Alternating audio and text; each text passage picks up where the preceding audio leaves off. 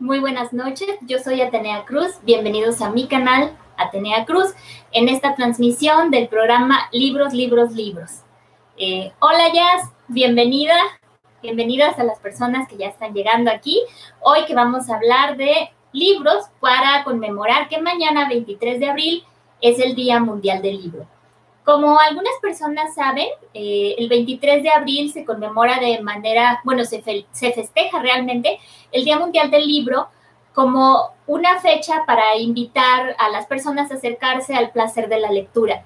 Es el Día Mundial porque dependiendo cada país también tienen su Día Nacional del Libro y la fecha cambia. En México es el 12 de noviembre, que es el día del nacimiento de Sor Juana Inés de la Cruz, pero también tenemos el 23 de abril, que se supone que es una fecha eh, que tiene que ver con que coincide en la, la, muerte de tres personajes importantísimos para la literatura mundial, como fue William Shakespeare, Miguel de Cervantes eh, Saavedra y Miguel Cervantes de Saavedra, perdón, y el Inca Garcilaso de la Vega.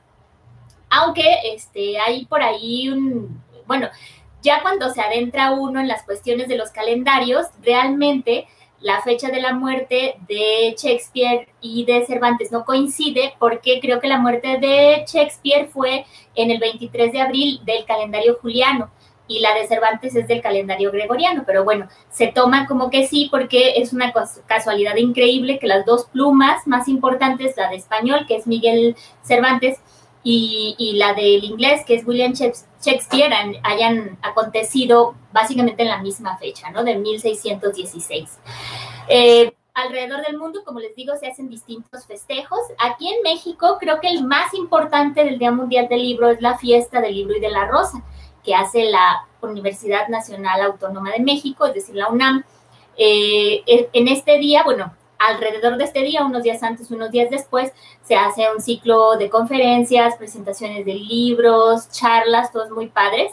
Yo nunca he ido, solo he sabido de las cosas de lejos y justo este año yo iba a estar el 26, me parece, junto con otras escritoras jóvenes de menos de 40 años, mexicanas, para hablar de lo que es hacer literatura en México siendo mujer joven pero pues este, las circunstancias nos dejaron aquí, así que según tengo entendido, este, apenas se estaba coordinando eh, algunas, algunas de las charlas para que se dieran todas online. Sé que creo que hoy empezaron, me parece que hoy estuvo en una charla a Antonio Ortuño con Almudena Grandes, pero este, creo que era como a mediodía, la verdad no sé, no estoy segura. Eh, y bueno, eh, en caso de que a nosotras sí nos tocara hacerlo vía Zoom para que la gente nos vea, pues por ahí en mis redes sociales estaré avisando para quien se quiera unir a escucharnos hablar de, de la labor de, o más bien la labor que implica hacer literatura siendo mujer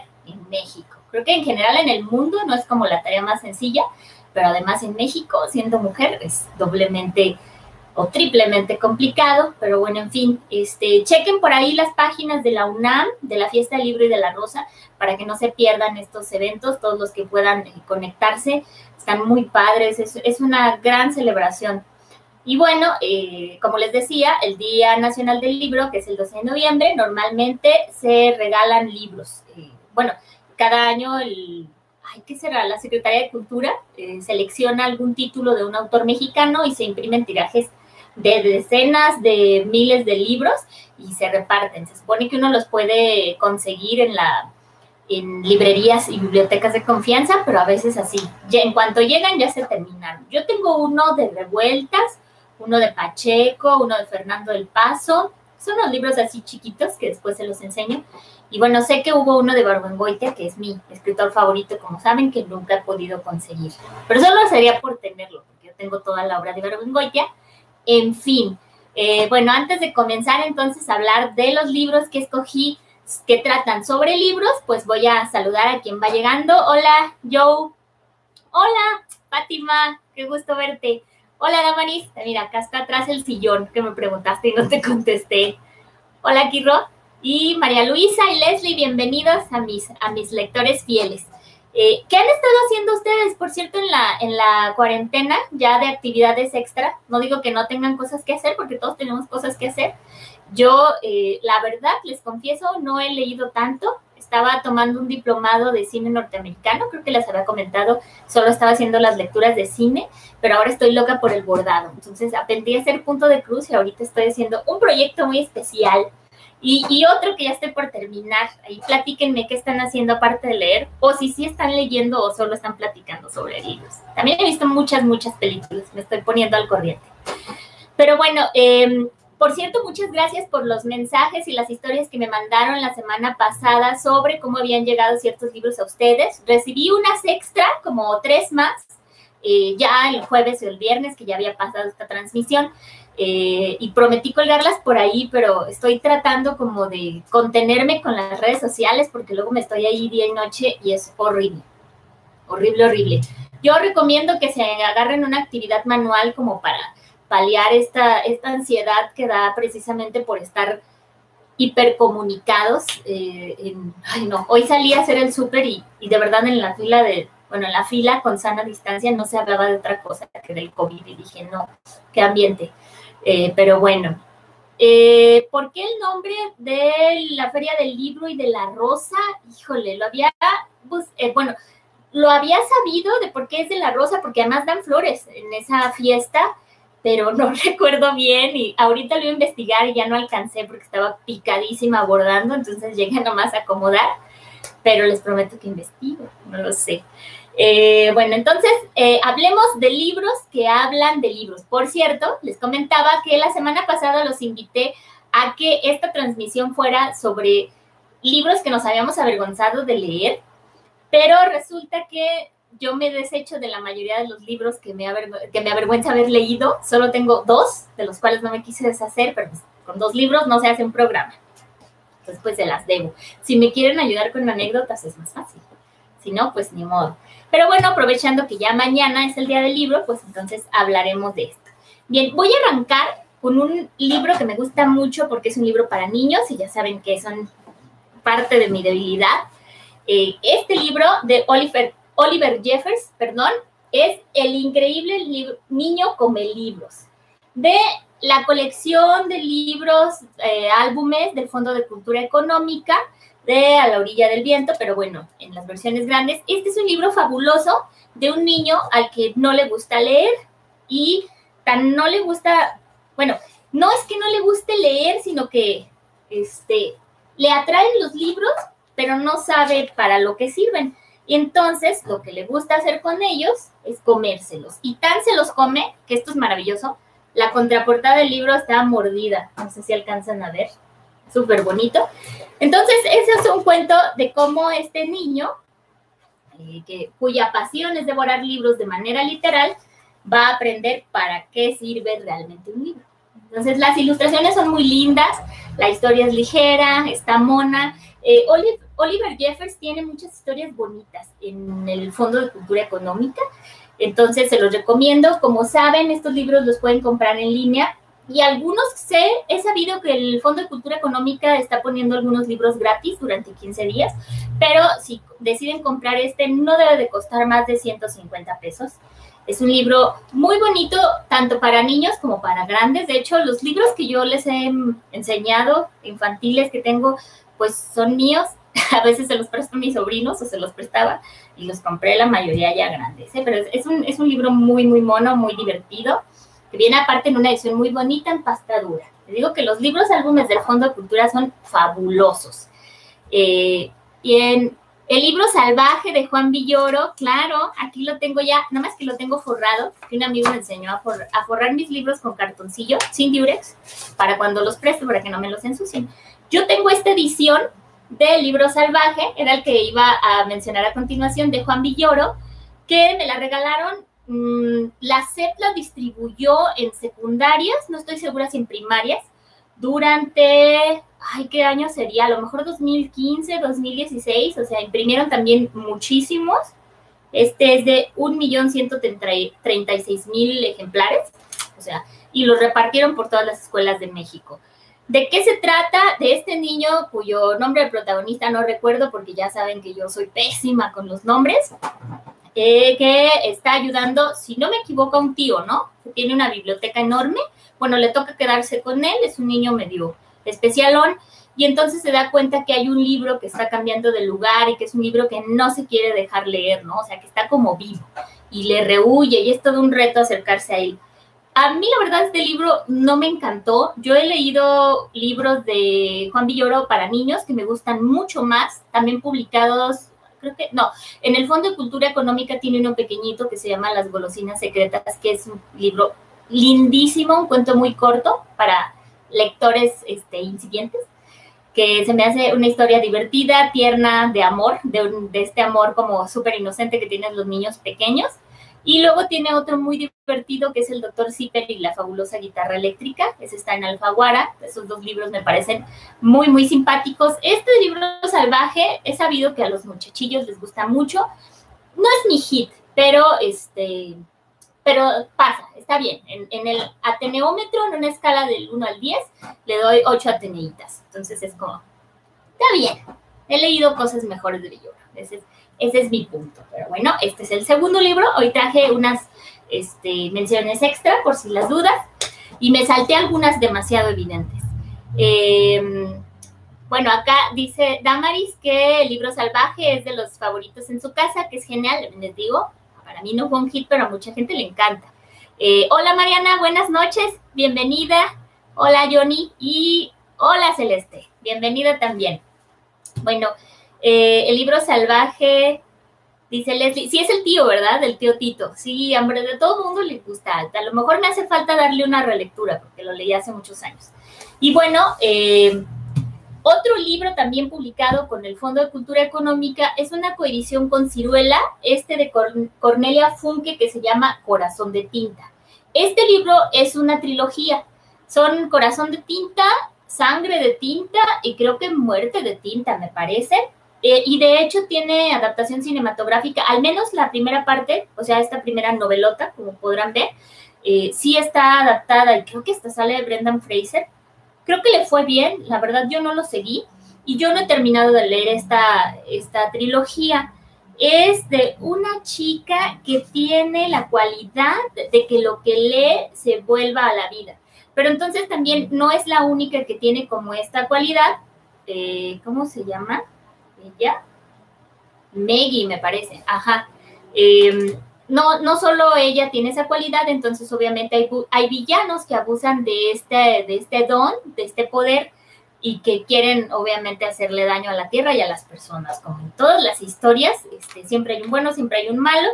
Tiene muchas citas de otros libros eh, que además, o sea, cada capítulo empieza con un epígrafe de alguna obra importante para la literatura Dice aquí, aquí en el capítulo en casa hay una cita de Shakespeare de La Tempestad y dice, y yo, pobre de mí, mis libros eran mi ducado.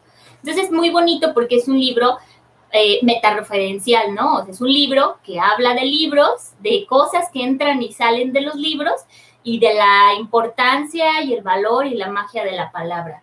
Esta está en la colección de A la orilla del viento también para los grandes lectores. Como les digo, es una coedición con ciruela que estas coediciones que el Fondo de Cultura hace con Ciruela son una maravilla porque Ciruela, con ese, es una editorial muy cara, que tiene buenas traducciones, un buen catálogo de títulos, pero que si tú lo compras por fuera, por decirlo así, pues no son, antes no eran ni siquiera sencillas de conseguir, pero bendito internet, benditas ferias de libro, pero entonces, este, este ya está más accesible, yo creo que debe de costar mm, menos de 200 está me sorprendería que costara más. A mí este me lo regalaron, me lo regaló un amigo que, al que me dio el libro de las princesas que les enseñé la, la semana pasada.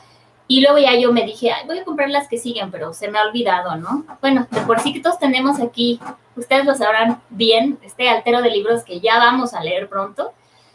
Y a veces no se llega nunca el día.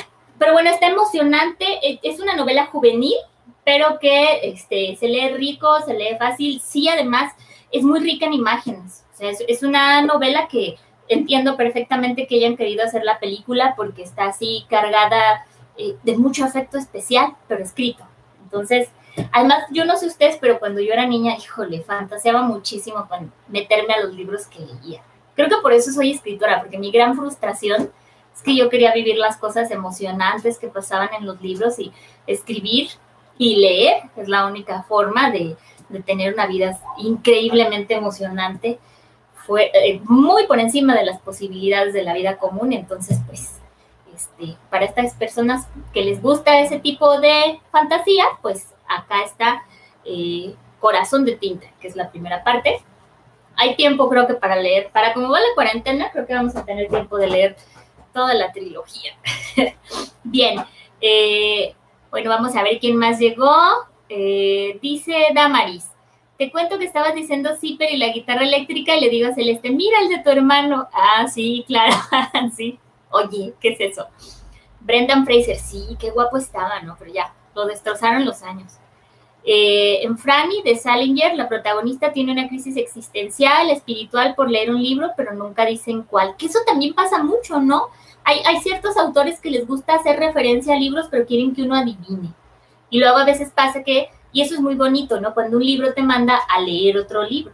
Por ejemplo, yo no lo tengo aquí, pero de, mi querida amiga Liliana Bloom hay un libro también que les voy a recomendar mucho, que se llama El libro perdido de Henrik Boll, que es eh, la historia de, bueno, son como historias cortas, como cuentos entrelazados que forman una especie de novela de un libro de Henrik Boll que está, creo que abandonado en un parque al principio, y entonces eh, va rodando de mano en mano y lo, que nosotros leemos son este, las, las historias que les pasan a las mujeres que encuentran este libro de Henrik Boll.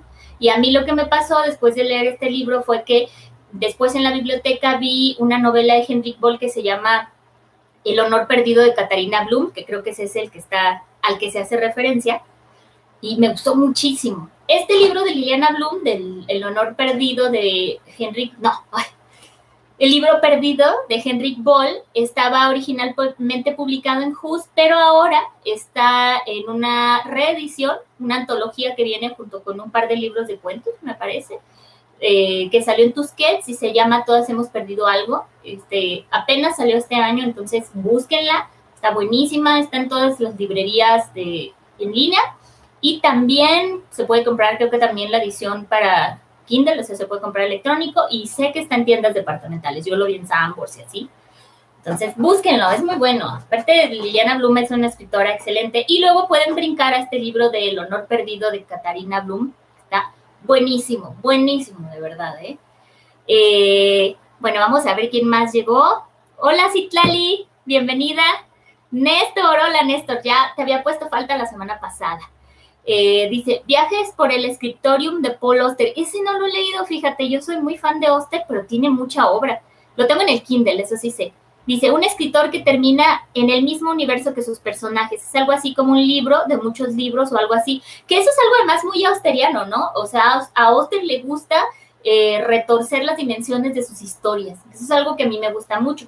En la trilogía de Nueva York, que empieza con la novela del Palacio de Cristal, si no me equivoco, también hay esto de una historia dentro de una historia, que esa no me gustó tanto como las otras dos, pero bueno, lean a Paul Ya después, a lo mejor podríamos eh, hacer una transmisión de puro Paul Creo que sí he leído por lo menos cinco novelas de él.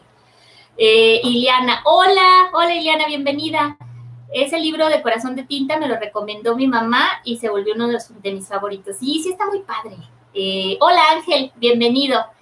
Bueno, pues continuaremos con otro de mis libros favoritos, hablando de recomendaciones que yo le recomiendo a todo mundo, así que me fascina y es también una edición de Ciruela, este sí no es coedición de nada. Si una noche de invierno un viajero de Ítalo Calvino. Esta novela yo la leí, ya les había hablado de ella porque me parece una de las mejores novelas que yo he leído en mi vida de lectora Em, yo la tengo en esta edición de, de pasta blandita porque las ciruelas son caras, en serio. La leí cuando estaba en la carrera para la, para la clase, me parece, de análisis estructural del relato. Antes eh, me habían pasado un par de capítulos en un taller de narrativa que había tomado muchos años antes. Entonces, esta novela fabulosa es la historia de Lector, que además es una de las pocas que usa también mucho el narrador en segunda persona, porque se refiere al lector como a nosotros, ¿no? El inicio es así, te subirás a un camión este, y las personas te irán empujando, no sé, yo lo digo muy mal, ¿no? Lector va a buscar un libro a la librería, un libro que se está muriendo por leer. Llega, lo compra y corte A, leemos el primer capítulo de la novela que él, que él compró. Entonces, eh, termina el primer capítulo, quiere seguir leyendo y entonces regresamos a la historia del lector, se llama lector, em, y resulta que el libro está mal impreso. Entonces va a la librería, se lo cambian y ahí conoce a lectora. Eh, y claro, le hace ojitos, ¿verdad? Él a ella. Eh, se lo lleva a su casa y se da cuenta de que el libro estaba como, tenía mal la camisa. Entonces el libro que él se lleva, que él se llevó, no es el libro que le estaba leyendo, sino que es otra novela. Entonces leemos el, siguiente capítulo de otra novela. Y así se va subiendo y bajando entre, entre la historia principal del lector, que después va a tener ahí algo que ver con lectora, pero además ellos van a tener problemas con otros, con personajes que están eh, elucubrando cosas que no les puedo decir para no arruinarles esta novela, alrededor de este autor y este libro que es imposible de encontrar. Lo increíble de esta novela, además de esta trama que está perfectamente bien hecha, es que eh, lector lee 10 libros diferentes. O sea, cada que va, siempre pasa que no es el libro que él empezó. Pero entonces, cada libro que él lee, está, cada capítulo pues que nosotros leemos está escrito de manera diferente. Entonces hay, hay una novela costumbrista, hay una novela... Em, erótica, hay una novela como de vaqueros, hay una novela, o sea, son distintos tipos de novela y todos están ejecutados de forma magistral. Magistral es la palabra. Eh, todos son diferentes, es como si Italo Calvino fuera 11 escritores diferentes que está jugando con diferentes géneros y al mismo tiempo llevando una misma historia. Es un libro que eh, yo disfruté muchísimo leer, creo que nos aventamos el semestre completo analizándolo y que me parece que es de estos libros que como escritor, como lector te exigen mucho y como escritor te enseñan mucho más. Eh, es toda una aventura. El problema con este libro es que uno quisiera leer el resto del libro de allí, ¿no? Y pues mm, no se puede. Pero bueno, si tienen oportunidad, consíganse una noche de invierno un viajero, que además es como empieza uno de los textos. Eh, muy, muy bueno de Italo Calvino, para que no, no lo dejen de leer. Vamos a ver que acá veo otro. Dice Ángel que si cuentan los mitos de Tulu y el Necronomicon. Yo creo que sí, pero acá yo voy a confesar públicamente que yo no los he leído. Entonces, este, dice, no van de libros, pero muchos rondan en torno al libro ficticio creado por Lovecraft. Claro, y que además luego sucede que mucha gente, muchos lectores aficionados de Lovecraft pensaban que sí existía, ¿no? El Necronomicon y lo andaban buscando y todo este rollo, ¿no? O sea, sí, Claro que cuenta, pero por supuesto que sí. Bien, entonces continuamos con un libro que es muy, muy obvio, que es, este, también fue adaptado al cine y que además es una adaptación muy fiel y que a todo el mundo le encanta. A mí no me encanta la adaptación, la verdad me parece un poco exagerada, pero bueno, Matilda de Roald Dahl. Ya saben que Roald Dahl también es de mis autores favoritos y bueno, esta niña cuya vida cambia gracias a los libros, ¿no? Totalmente. Los libros es donde encuentra el conocimiento, la bondad, la libertad y sobre todo el amor, ¿no? Porque sabemos que Matilda es una niña que vive eh, en el seno de una familia profundamente egoísta y negligente y muy violentos, como suelen ser eh, los, los, adultos en los relatos de Roald Dahl, eh, son, son muy obtusos, son muy mezquinos y son, lo repito, profundamente violentos, ¿no? Entonces, a, Matilda prácticamente le, le, salvan la vida los libros. Yo recomiendo, si la película les gustó, hay que leer el libro porque trae unas frases que están, yo no sé si aquí, no, es que era de cuando todavía no lo subrayaba. Hay unas frases fabulosas de Roald Dahl burlándose completamente de, de las personas mayores. Dice acá, ah, pues inicia, Ocurre una cosa graciosa con las madres y los padres. Aunque su hijo sea el ser más repugnante que uno pueda imaginarse, creen que es maravilloso. Algunos padres van aún más lejos. Su adoración llega a cegarlos y están convencidos de que su vástago tiene cualidades de genio. Bueno, no hay nada malo en ello. La gente es así. Solo cuando los padres empiezan a hablarnos de las maravillas de su descendencia es cuando gritamos, tráiganme una palangana porque voy a vomitar. Y bueno, ya se imaginarán, este es el tono del libro, es un libro muy divertido. Yo prefiero aquí, sí, el libro, a diferencia del el fantástico Super Zorro, como les conté hace, no sé si un par de semanas. Este me gusta más que la película, aunque sí, debo admitir que la película es muy, muy, muy padre. Luego hasta circula mucho este meme, ¿no? De, de que, qué tipo de persona con telequinesis prefiere ser, si Matilda o Eleven, la de Stranger Things, y creo que todos votan siempre por Matilda, ¿no? Porque para empezar no le sale sangre de la nariz cada que mueve cosas. Eh, entonces, este también este está publicado en Alfaguara, o sea que también se puede conseguir con suma facilidad en, librerías online. Eh, yo lo compré en su tiempo en, una librería aquí en Durango, en la del Fondo de Cultura, me parece, pero no, no es nada difícil de conseguir. Esta es una edición reciente, como podrán ver. Muy recomendable sobre libros. Eh, dice Néstor, es bien interesante la forma en la que Calvino señaló que tuvo que escribir las diferentes novelas con diferentes estilos e incluso estructuras. La verdad es una joya, uno de mis favoritos. ¿Dónde viste eso, Néstor? ¿Hay alguna entrevista? Pásame el vínculo, porque yo no he leído nada detrás de, del libro de Si una noche de invierno, pero es muy obvio que, su trabajo de, de investigación y, bueno, los ejercicios que seguramente hizo para poder llegar a eso, sí están, este, demuestran que es, un proyecto al que le dedicó mucho tiempo y energía. Y luego dice Iliana, me están robando los libros que preparé, la historia interminable. En ese caso, primero vi la peli y luego pedí que me compraran el libro. Recuerda una edición de Alfaguara para niños. Esta, Iliana, está viejísima. Yo tengo, en teoría, tres ediciones de la historia interminable. Digo en teoría, la que yo tengo desde que era niña y que alguien me hizo el favor, no pedido, de forrármela con plástico de contact. Odio el plástico de contact. Y bueno, acá un sobrino llegó y me la firmó. Este, y tenía una edición que sacaron en punto de lectura hace muchos años que mi abuelo me regaló, pero esa la presté y hasta la fecha no me la han devuelto. Ya hace más de 10 años de eso, pero no pierdo la esperanza. He recuperado libros. Este, y tengo otra que sacaron de aniversario en Alfaguara de pasta dura azul, eh, pero esa, no sé a quién se la presté, creo que de una amiga de aquí de Durango, no estoy segura, pero esa sí está, sana y salva. Sí, esta edición es la que yo, la que yo este, tengo desde que era niña. Es de las, como pueden ver, de las del libro del Rincón de la SEP, de las que mi mamá me compraba en sus remates. Y es una gran fortuna porque yo he visto las ediciones nuevas, justo la última vez que fui a Sambors hace, no sé, dos meses, vi que hay otra edición nueva, pero que no trae estas maravillosas letras capitales, este, porque bueno, para los que no han leído esta historia, gran error, eh, yo he visto la película y la película creo que me gustó mucho todo el trabajo que hicieron en cuanto al arte y la caracterización. Por ejemplo, el Fujur me encanta, que ahí le llaman Falcor, ¿no? Me parece. Eh, pero la historia está completamente tergiversada y a mí me parece que para mal.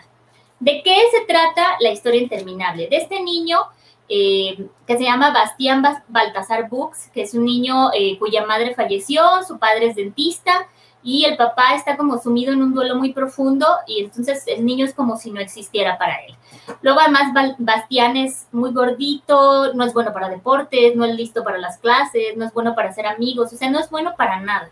Entonces, pues lo que le gusta a él es leer, ¿no? Es como su, su entretención. Entonces, un día que va a la escuela, unos niños que siempre lo molestan lo empiezan a perseguir y se mete eh, a, una a una librería, perdón, de un señor que se llama Carl Conrad Coreander o algo así. Ay, ya no me acuerdo.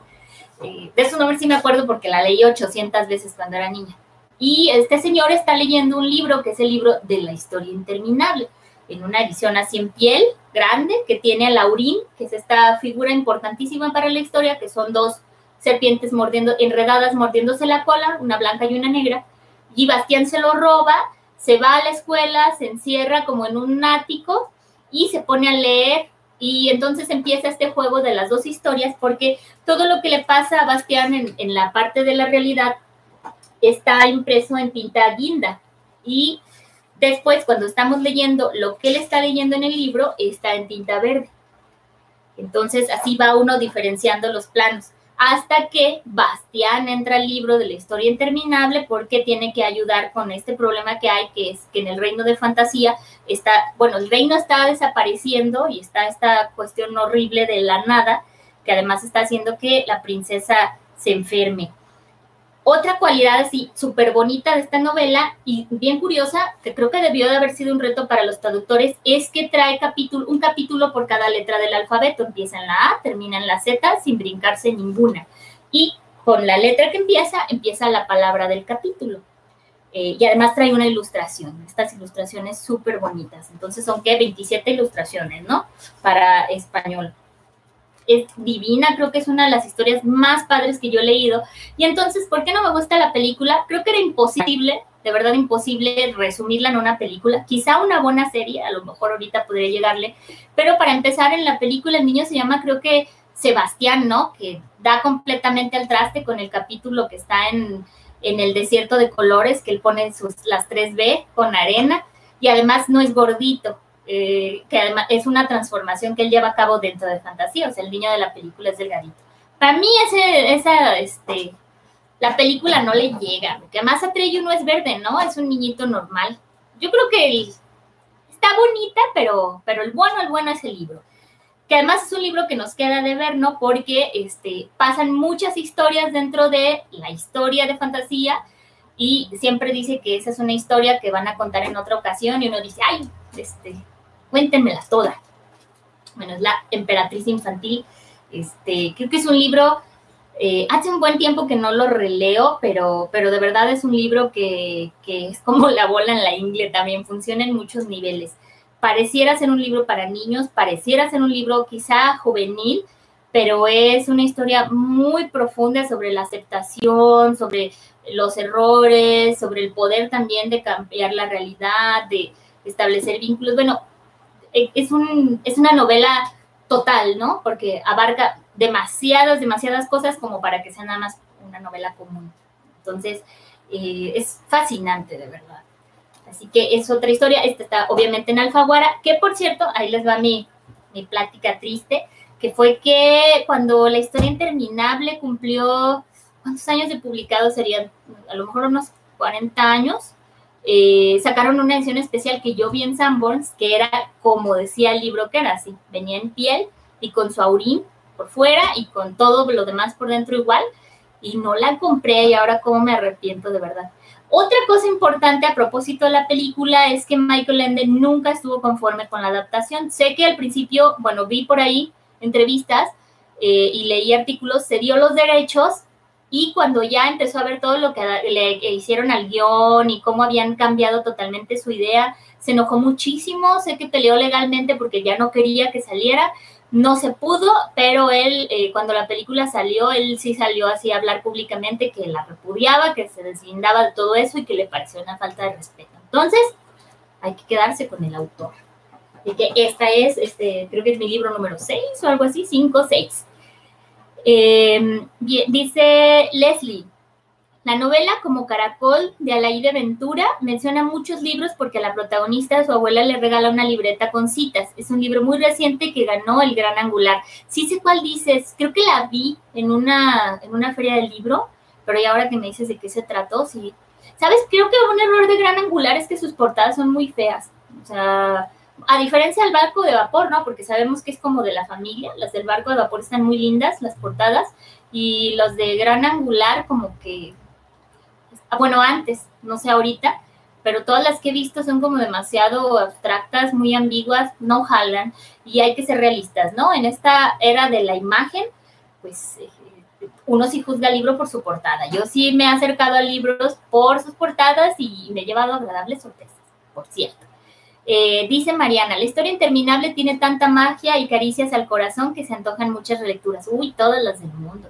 Yo me siento muy contenta de haberla leído a los 10 años porque tuve oportunidad de leerla y releerla y releerla. Y creo que además, yo sé que la literatura no es para eso, pero ese libro, junto por ejemplo con otro clásico de Michael Ende que es Momo y otras historias, sí son libros que empoderan a los niños. Eh, claro que vivimos en un mundo muy cruel y muy difícil, sobre todo en esta época de capitalismo salvaje, en la que quizá es demasiado es muy poco probable que, las cosas que soñamos las podamos alcanzar, eh, pero, pero el valor que te enseñan estos libros de, del poder de la imaginación, de la libertad que hay a partir del pensamiento, eh, de también de lo importante que, es mantener este espacio de pureza eh, y de amor al mundo y de amor a uno mismo, es valiosísimo para la formación sobre todo para la formación en el humanismo. O sea, son libros que sensibilizan y empoderan y además divierten. Eh, que además parece, de los libros de Ende, creo que fundamentalmente tanto él como Roald Dahl se nota que lo que quieren es contar por el placer de contar una historia. Pero las buenas historias nos enseñan algo, ¿no? A veces uno lo puede aplicar y a veces no, pero pues se hablan de la vida, ¿no? la reflexión a propósito de la historia interminable, si no la han leído hay que leerla. Yo sé que Víctor sí la ha leído porque su hijo se llama Trello. Fíjense nada más. Eh, dice Centraevi, abrazos y besos, hola. Ah, igualmente abrazos y besos hasta Durango. prefiero la chorra interminable, ok. Eh, Gabriel, hola Gabriel. Bueno, eh, los siguientes dos libros que tengo no son libros de narrativa en sí mismos, sino que son ensayos y columnas. Este me gusta mucho, Domingo Argüelles, que es eh, este escritor mexicano, es poeta, este, sobre todo también es, es, bueno, ha hecho estudios de lingüística también muy interesantes pero sobre todo él, eh, creo que su área de realidad es em, hablar sobre los procesos de lectura. Yo lo he escuchado en conferencias y para mí fue un antes y un después como lectora eh, a partir del momento en el que yo escuché a Juan Domingo Argüelles hablar. Eh, yo lo escuché aquí en Durango como en 2008, me parece, en una conferencia que dio sobre lectura y hablaba precisamente de toda esta cuestión de la, ¿cómo lo llamaremos? De la pedantería que hay alrededor de la lectura, del acto de la lectura. Ah, él tiene un término que me gusta mucho, que es que, bueno, que dice que existen estas personas que son jacobinos de la lectura. ¿Qué, ¿En qué consiste ser un jacobino de la lectura? En que siempre estés persiguiendo y hostigando a la gente que no le gusta leer que no lee lo que a ti te parece que es literatura. A mí, me, yo cuando lo escuché, sí fue así se me abrió la cabeza completamente porque yo era de esas personas, que luego sucede mucho, ¿no? Eh, siempre hay como estas ínfulas de que los que leen más son más inteligentes y que bla, bla, bla, que sabemos que no son ciertas, o incluso estas campañas horrorosas que hacen empresas privadas o gobierno a propósito de que leer te hace una mejor persona, que sabemos que no es cierto porque grandes villanos han sido personas preparadas, con muchas lecturas, con hasta sensibilidad artística, pero luego sucede que eh, hay gente que lee mucho y tiene como esta superioridad con la que quiere, siente una suerte de superioridad con la que quiere estar haciendo menos a los demás por no haber leído. Y además van por la vida regañando a los demás porque no leen, ¿no? Este, te ven viendo una película y, ay, deberías estar leyendo. O ven a alguien holgazaneando y deberías estar leyendo. O ven a alguien jugando. Y, y a mí, Juan Domingo me hizo reflexionar mucho sobre el valor que hay de la vida en sí misma más allá de los libros, ¿no? Que leer es un acto maravilloso, es un acto maravilloso. ¿Te da eso derecho a obligar a los demás? No. ¿Te da derecho a estarlos castigando porque no se están dedicando a la gran literatura? No. Eh, es mejor leer un libro que pasar un tiempo con tu hijo o platicar con un amigo o ver una película que te conmueva? No. Entonces, eh, Juan Domingo escribe, tiene estos... Eh, esta es una versión abreviada porque este libro del antimanual para padres, maestros y adultos para leer con niños y adolescentes y jóvenes es maravilloso. O sea, son, son puros ensayos a propósito de esto, ¿no? De cómo cuando estamos pretendiendo las personas, eh, bueno, los adultos, obligar a los demás a leer, tanto chicos como grandes, lo único que hacemos es vacunarlos contra la lectura eh, y alejarlos si en algún momento lo habían considerado, ¿no? Entonces, eh, este libro está publicado en Océano, la edición íntegra es mucho más gruesa, mucho más cara, no es nada barata, pero yo encontré esta edición que es como lo que él seleccionó más importante eh, que, y no me salió muy caro, lo compré también en una librería X. Em, vale la pena mucho leer a Juan Domingo Argüelles porque este hombre tiene la, la doble cualidad de que tiene un habla muy rica, muy elegante, pero al mismo tiempo es, eh, puede ser muy coloquial y es muy ácido, muy, muy ácido. Tengo otro libro de él que me gusta mucho, el libro de los disparates, del que luego podemos hablar, que es sobre errores comunes al hablar o al escribir, muy, muy divertido. Entonces, eh, creo que es un hombre que sabe mucho de libros y sabe lo importante que es la vida fuera de los libros. Entonces, este, este muy buena además para las personas que hacen promoción de lectura o trabajan eh, con gente que lee. Por ejemplo, mediadores de lecturas, maestros de literatura como yo, gente que tiene, este, no sé, que trabaja en las bibliotecas o simplemente, pues, por el placer de leer acerca de los procesos de la lectura, que eso también está muy chido. Eh, bueno, a ver, creo que Dice Gabriel, La historia interminable es un gran libro. Lo estaba leyendo con mis alumnos de segundo de secundaria hasta que llegó la pandemia. Ah, qué mal, porque además es como las mil y noches, ¿no? Le cortas a la historia y es complicado, porque pasan muchas cosas, es complicado regresar y, y acordarte, ¿no? Sobre todo por el tiempo que ha pasado. Dice, eso es bien feo, que te estén regañando. Sí, es horrible. Yo les juro que yo salí de ahí y dejé en paz a las personas. O sea, ya, dejé de, ay, ¿por qué estás leyendo eso? O sea, además él decía, y es verdad, hay lectores para todo, hay lectores para Harry Potter, hay lectores para los bestsellers, hay lectores para los libros de autoayuda y todas las lecturas son válidas. ¿Quiénes somos nosotros para estar descalificando lo que un libro provoca en cierto lector, no? Este, ahora bien, no es lo mismo si yo soy una maestra de literatura y yo tengo que hacer que mis alumnos lean ciertos títulos, pues con la pena, ¿no? Yo me las tengo que ingeniar. Pero de eso que yo esté haciendo menos a los demás porque les gusta Carlos Cuauhtémoc Sánchez, pésimo. Que además es algo que hacemos mucho los que estudiamos letras, ¿eh? O sea, en la escuela lo hace uno bastante. Pero afortunadamente luego tiene uno la oportunidad de crecer y puede ir dejando atrás estos vicios deleznables y vergonzosos de sentirse eh, más que los demás, no más porque leemos, ¿no? No, no, no, no, no, pésimo. Dice Gabriel, es un tema complicado lo, de la lectura como profesor de educación básica, claro. ¿Debemos dejar que se acerquen libremente sin libros obligatorios? No, no, es imposible. Eh, acá la cuestión es que nosotros como maestros tenemos que hacer malabares para encontrar lecturas que tanto cubran los objetivos que tenemos como que atraigan a nuestros alumnos, ¿no? Es un reto, o sea, uno tiene que conocer mucho a sus alumnos. Yo presto muchos de mis libros en mi biblioteca personal, Citlali no me dejará mentir, pero luego es un volado, ¿no? Es, difícil porque luego no te los devuelven o luego te los devuelven maltratados o, no los leen, pero pues es una labor eh, complicada, pero que a final de cuentas sí deja mucha satisfacción es, un apostolado, esto de hacer que a uno le guste, que a los demás les guste, que a los alumnos les guste la lectura. Se puede. Difícil, pero se puede. Dice, Joe dice, no he leído nada de Argüelles, lo voy a buscar. Sí, sí, búscalo. Después podemos hablar de este libro, del libro de los disparates, lo tengo acá arriba. Es un libro, bueno, se lo voy a enseñar. Este libro, si lo pueden comprar, cómprenlo. Es, eh, está en ediciones D, la colección de no ficción. A mí me lo mandaron para reseñarlo y me encantó. Les digo, es un diccionario de usos, de errores. Eh, no es lo mismo díceselo que díselo. No es lo mismo dictamen que dictamen. Y bueno, la explicación de por qué están mal usadas las palabras es divertidísima. Y además se burla mucho de la Real Academia de la Lengua Española, que como sabemos, cada día está más desconectada de la realidad. Y además de la realidad, cada día está más desconectada del español que no es el ibérico. Entonces, eh, a mí me fascinó leerlo. Eh, muy, muy recomendable para estas, para estas personas que somos muy clavadas con las palabras y ahí sí me van a perdonar, pero yo sí sigo corrigiendo a la gente que habla mal. Yo sé que es, para algunos es muy incómodo, pero yo lo veo como un servicio social.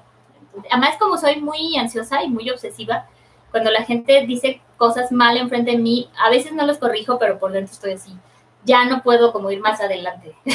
me quedo como en un loop trabada, así como de, ay, ¿por qué dijo eso? no puedo, de veras. Em, dice Saúl, hola Saúl, no, no te pongo falta. Ya estoy, ya tengo ahí en mi lista de pendientes de bordados, este, el que te voy a hacer. No sé si llegaste temprano y viste lo que estoy bordando.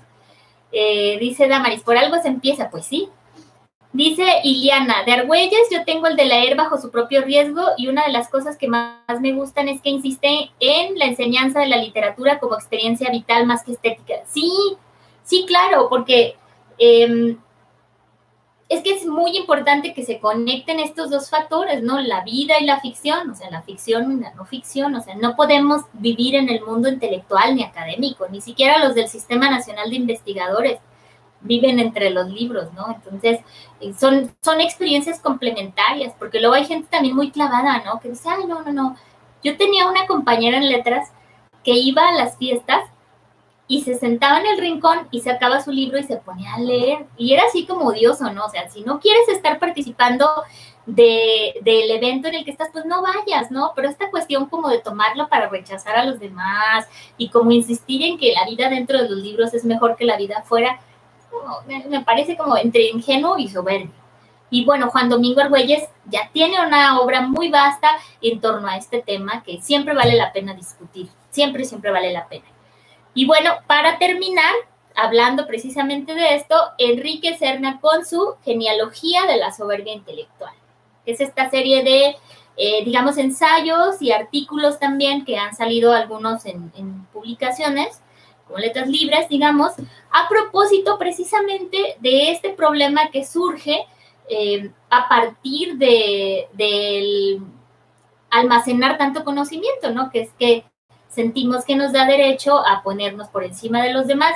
Y bueno, Cerna, si no lo han leído, hay que leerlo con este también tono muy, muy mordaz que lo caracteriza, critica a toda esta clase intelectual que se siente que está en el Monte Olimpo y que solo ellos tienen el acceso a los dioses y al conocimiento y, a, hablar de las cosas y, tener verdades eh, totales que nadie debe de refutar. O sea, es una actitud totalmente necia y injustificada y horrible.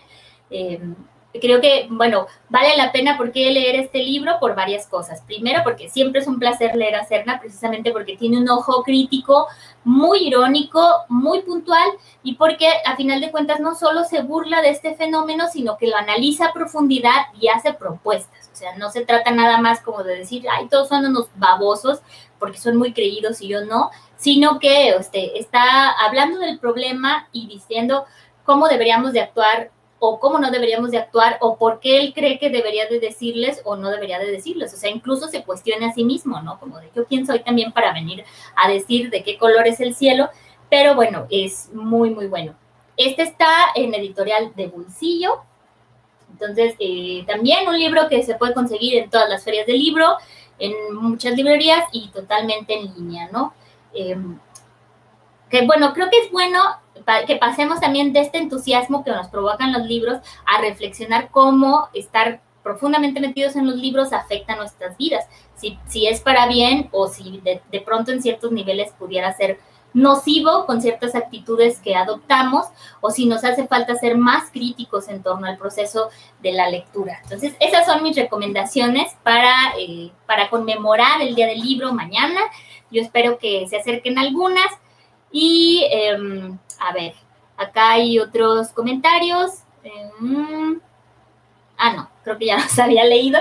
Pero bueno, este, vale la pena. Sé también de esta novela de Daniel Penac, de, que se llama Como una novela, pero yo no la tengo. Este, mi mamá me la prestó y ella la había sacado a la biblioteca cuando era bibliotecaria, que habla de los derechos del lector, que es algo también eh, muy bonito que valdría la pena recordar cada 23 de abril por lo menos, que son 10 me parece, ¿no? Eh, el derecho a no leer, el derecho a dejar un libro empezado, el derecho este, a leer varias veces un libro, el derecho a que primero te guste y después no te guste. No me lo sé todos, ¿eh? A lo mejor el último lo estoy inventando, a lo mejor hay alguien aquí que conoce esta novela mejor que yo, pero eh, también eso, ¿no? Eh, que, que, hablemos a propósito de que como lectores no es una obligación que nos gusten, por ejemplo, ciertos libros que el canon literario dice que nos deberían de gustar. Eh, yo tengo un problema con Lolita, por ejemplo, que es una novela que ya leí dos veces para asegurarme que no la soporto, o sea, me parece bien escrita, pero es un libro que este, yo lo leo y digo, es un libro de un pedófilo. Y además la prosa de, de Nabokov es muy rebuscada para mi gusto eh, demasiado detenida en describir paisajes y muy pedante. Que bueno, eso sí es el tono de Humbert Humbert, ¿no? Así burlarse, bueno, más bien sentirse como demasiado refinado, pero es una novela que las dos veces que la he leído me causa mucho malestar. No me gusta cómo está escrita y, y no me gusta el tema y claro que cuando yo decía esto en la escuela de letras, entre algunas personas causaba conmoción, pero es nuestro derecho, ¿no? Como lectores, que no nos tenga que gustar lo que les gusta a todos, o que nos guste lo que les gusta a todos, ¿no? O que también, este, no, no sé quién me comentaba el otro día de un libro que era su placer culposo, y ni siquiera me acuerdo cuál libro, yo le decía, pues, ¿por qué es tu placer culposo? Tienes derecho a que te guste el libro más basura que te puedas encontrar y si algo movió en ti, si algo cambió dentro de ti, si te entretuvo nada más este, y no lo pudiste soltar, ¿por qué tiene uno que pedir disculpas?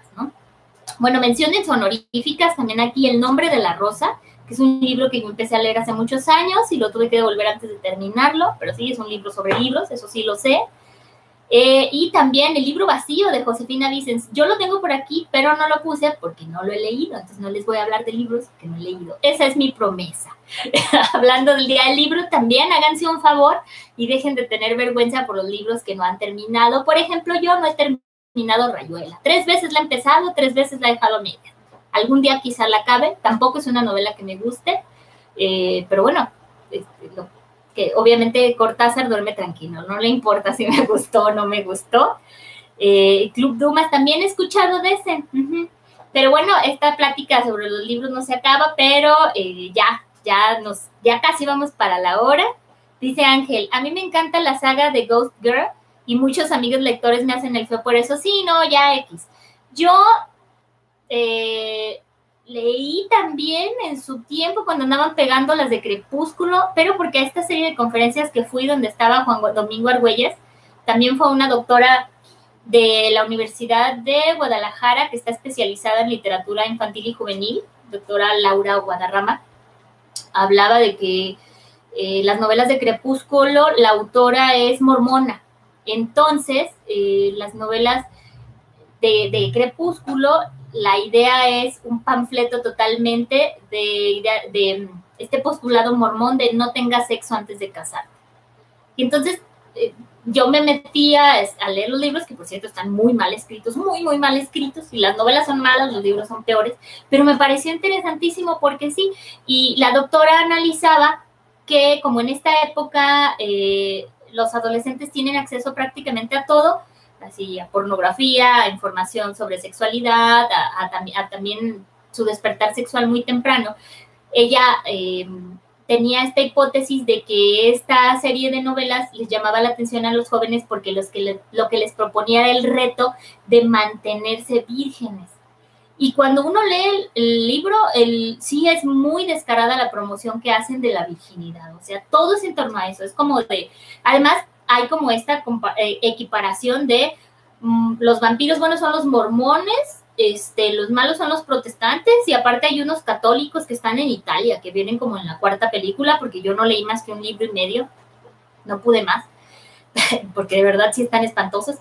Y los lobos creo que son los paganos, pero, pero, híjole, sí es descaradísimo. Y leyéndolo así, por morbo, que fue como yo lo leí, fue, fue algo muy interesante.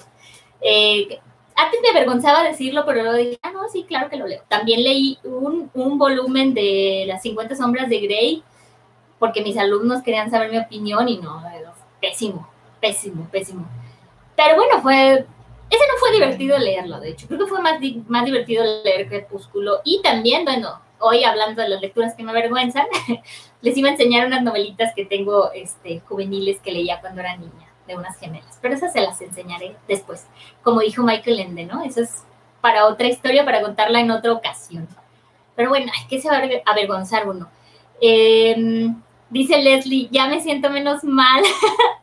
a ver, yo no pude con Rayuela y sentía que a todos les gustaba. ¿A todos les gusta o dicen que les gusta o se sabe en el capítulo 7, el de toco tu boca, con el filo de tu dedo toco tu boca?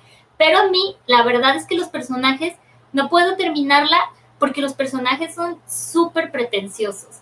O sea, escuchan jazz y hablan del ser y la nada y andan por ahí yaceando por la ciudad y son súper hipsters, o sea, son inmamables. Todos me parecen, ay, perdón por la palabra, pero es que no puedo, de verdad no puedo.